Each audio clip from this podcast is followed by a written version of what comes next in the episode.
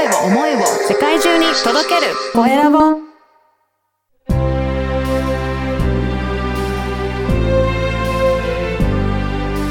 経営者の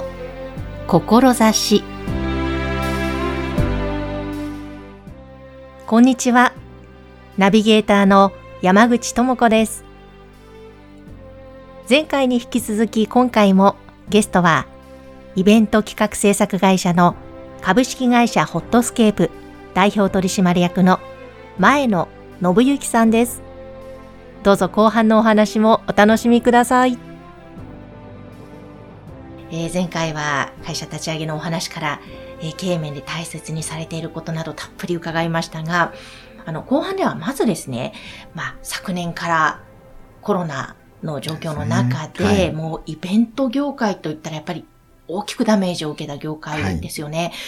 そのあたりいかがですか、前野さん？ね、実は真っ先だったんですよね。今、飲食の方々とかも苦しまれてると思うんですけど、うん、観光業とかね。えっ、ー、と、イベントの自粛が真っ先に叫べられたのが、2月の26日にイベントの開催自粛しなさいっていうのが政府から出たっていうのが、もう1年以上前ですけど、はい、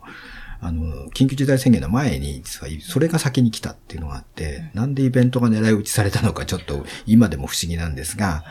えっ、ー、と、いずれにしても、その前の2月の20日ぐらいになんとなくイベントをやるのは控えなさいみたいなのがふわっと出て、正式に26日。で、我々が実は2月22日に実施するイベントを、えっ、と、オンラインに2日前に切り替えるっていうことを実はやったんですよ。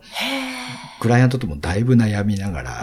だいぶ議論を交わしながら、で、これ実は有料イベントで入場料も取っていたし、500人から600人ぐらいがチケットをすでに買われている状態。はい。で今でこそ、あの、オンライン化して無観客でやるっていうことは皆さん慣れてきましたけど、当時ね、あの、そういう意味ではかなり挑戦的な、あの、取り組みになったんです。えで、えっ、ー、と、僕らも、えっ、ー、と、台本もね、オンライン用に書き直さなければならないし、用意してた機材もスクリーン3面とかあったのを、うん、あの、実際にはそこ当日はもう関係者とプレスの方だけ一部お呼びしたので、うん、あの、来場するはずの500人はオンライン化するっていうところで、このスクリーンとかをなるべくなくし、機材量を減らした分をオンラインのためのカメラとかスイッチャーに切り替えるみたいなことをやって、あの、実は、だから我々としては売り上げは下がらずに済んだ。で、まあお客さんから、主催者さんからすると、まあかけようと思ってた費用に関しては、うん、えっ、と、増えることなくオンライン化できた。それから入場料も返金することもなく、開催ができた。それからスポンサーもつけてたんですけど、はい、スポンサーの資料は、えっ、ー、と、もうすでに発送も始まってたので、会場につき始めてたんですけど、これは一旦、封入をアッセンブリをして、うん、えー、申し込まれた方のところには、お届けをするってことをして、で、スポンサーの方も、まあ、こういう時代だったので、皆さんご理解いただいたので、うん、あの、収支面では、綺麗に崩すことなく、ちゃんと終えたっていうイベントをやったんですよ。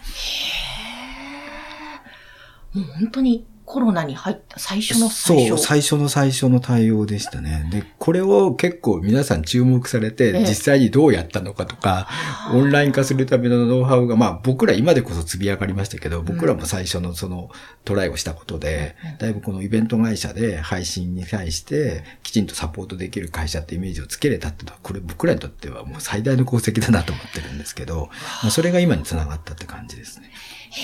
ごい、でもその、本当に最初の最初に、はい。いろんな悩みながらだったと思うんですけども、はい、いろんな起点も聞かせながら、はい、そうやってガッと切り替えて、はい、そこのスピード感っていうのも前野さんのやっぱり武器の一つなんですかね。ね、だから前回もお話しした通り、これもね、直取引だからできる技で、間に何社か入ってたらこのスピード感作れなかったんじゃないかっていうのも思います。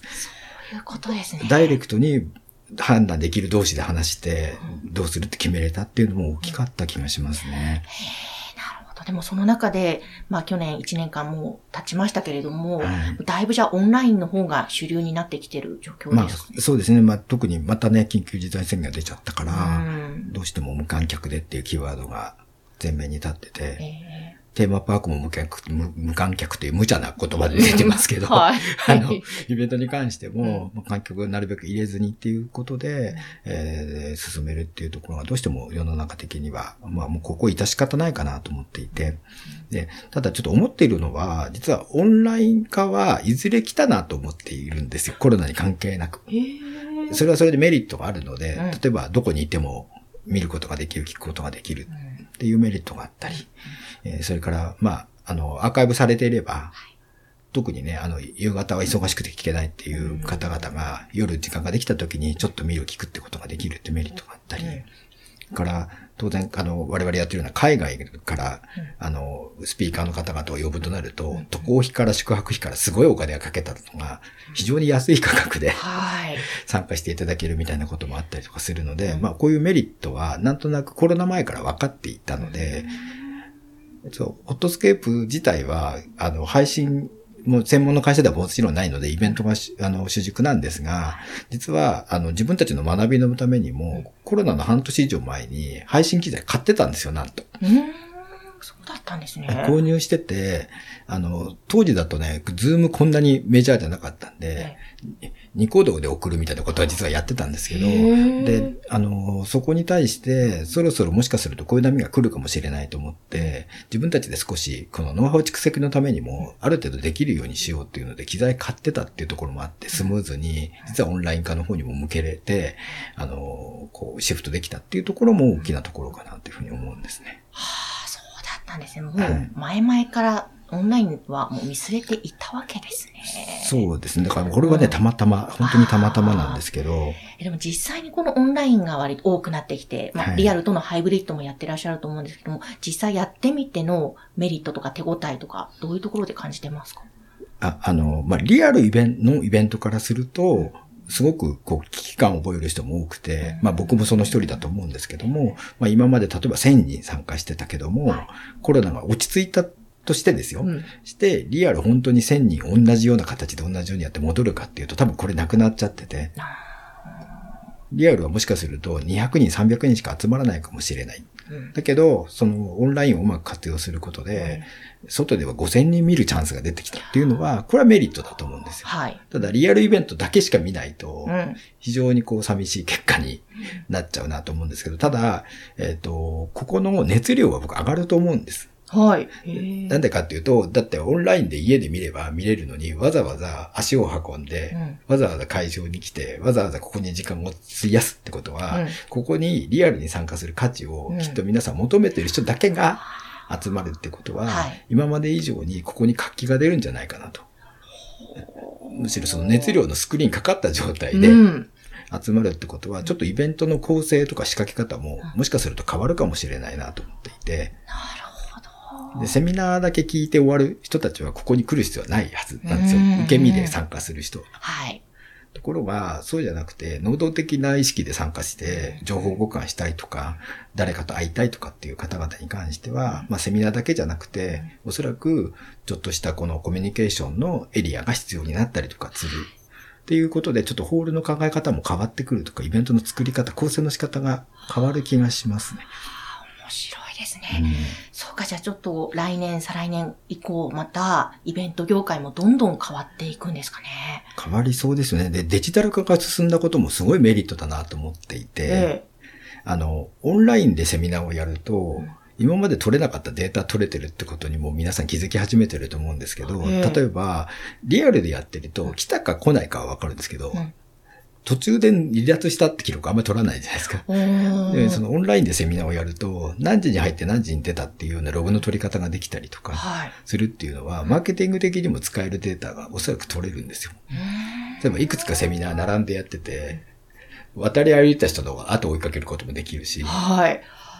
わあ、なるほど。そうで、ウェブマーケティングそういうこと全部やってるはずなんですええよ。ええ実際に申し込んだけど何パーセントが来ていて、この人が何どのくらいここに滞在して、どのページを何分見てたか、何秒見てたかって取ってるんですけど、イベントってここまでできないのが、オンラインイベントってこれできるんですえよね。はい。わあ、そう。だから、ちょっとそうう。いう意味では、デジタルマーケティングが実際にもう勝手にできるようになってるってところから、で、まあちょっと僕が期待してるのは、リアルの場でも、今その AI カメラの発達だとか、からその自動のに顔認識みたいなことがどんどん今進んでいるので、ここで、あの、ウェブマーケティングに近いイベントのマーケティングの手法もうん、だんだん進むんじゃないかなっていう予感がしていて、うん。そこはちょっと僕としても今デジタル化を追いかけてるところの一つですね。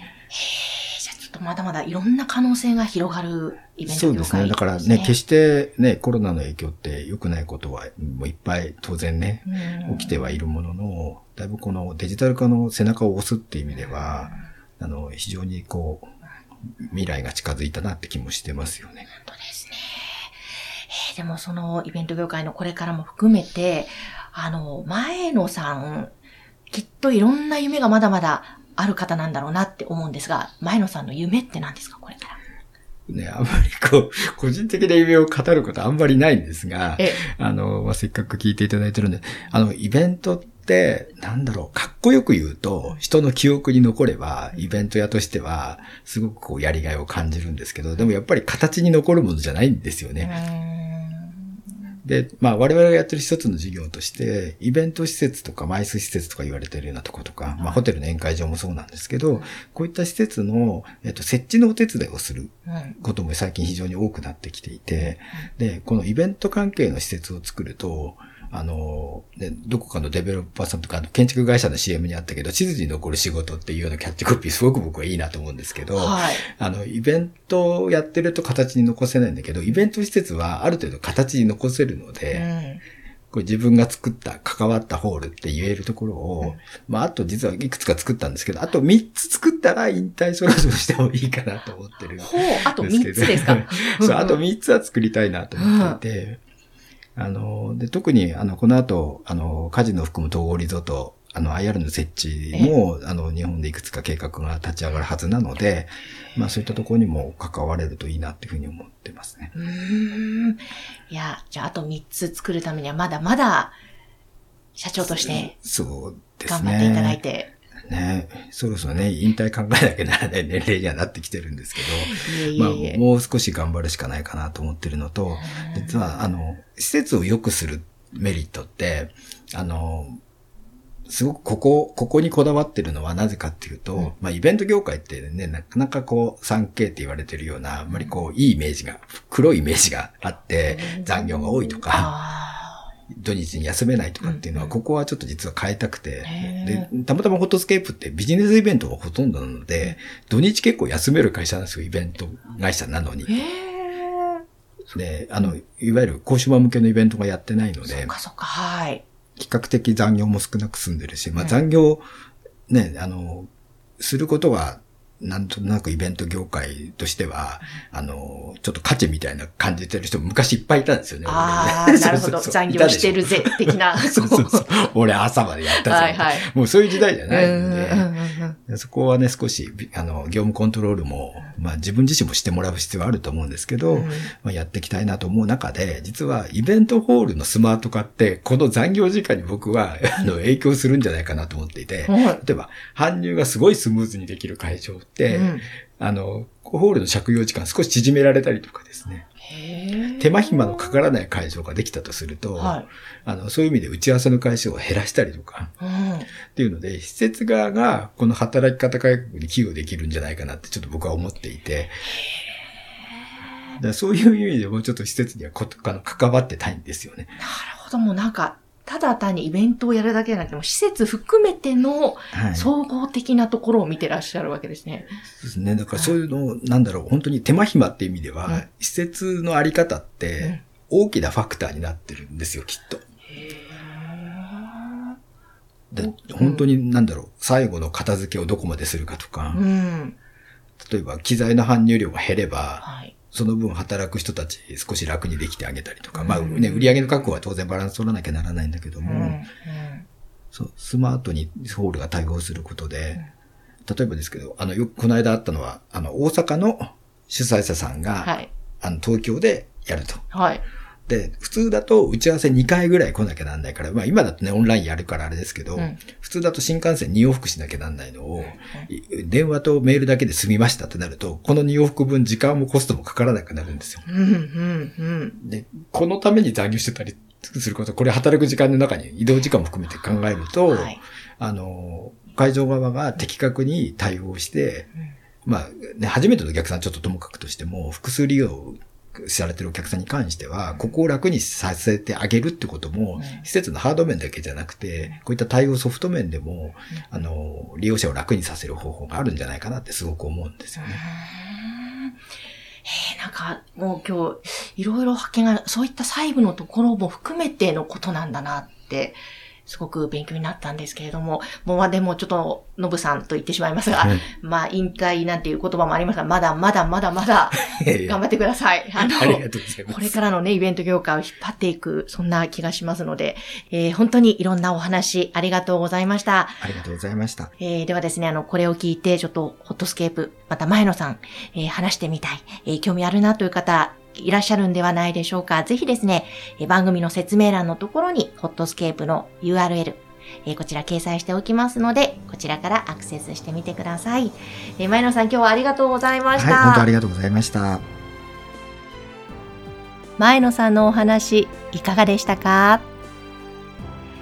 お話を伺っていると前野さん本当にこのイベント業界イベントのお仕事そして人を喜ばせることが好きなんだなというのがすごく伝わってきますとてもですね生き生きとこう目をキラキラさせてお話しされるんですよね。やはりその好きというその根底の部分がぶれずにしっかりある方なんだなというふうに思いましたしそのこの仕事が好き楽しい人のためにという部分というのはイベント業界のみならず全てのお仕事に共通するなと思い私もやっぱりその部分は大切にしていきたいなと改めて感じました。経営者の志今回のゲストはイベント企画制作運営会社株式会社ホットスケープ代表取締役の